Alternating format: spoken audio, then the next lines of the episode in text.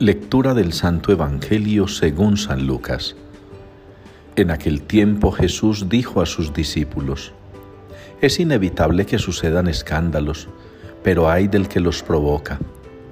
Al que escandaliza a uno de estos pequeños, más le valdría que le encajaran en el cuello una piedra de molino y lo arrojasen al mar.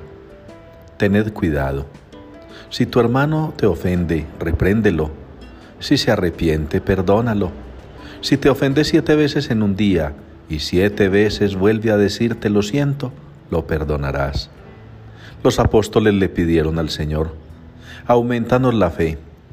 El Señor les contestó, si tuvierais fe como un granito de mostaza, diríais a esa morera, arráncate de raíz y plántate en el mar, y os obedecería. Palabra del Señor. Guíame Señor por el camino recto. Es la respuesta con la que nos unimos en este día al Salmo 138. Guíame Señor por el camino recto. Una petición bastante oportuna y necesaria en estos tiempos y en toda circunstancia de la vida. Pedirle al Señor que nos guíe, que nos oriente, que nos muestre por dónde caminar, que nos indique cómo obrar, que nos ilumine sobre cómo pensar.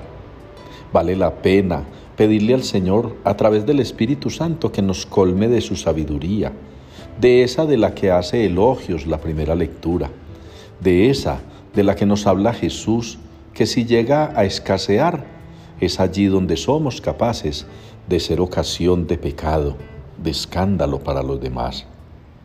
Qué bueno, mis hermanos, que pudiéramos unirnos en oración y pedirle al Señor con las palabras del salmista, guíame Señor por el camino recto, que pensemos, que digamos y que hagamos siempre lo bueno, lo correcto, lo que a Dios le agrada, le hace bien a nuestros hermanos y nos alcanza a nosotros la propia santidad y la salvación.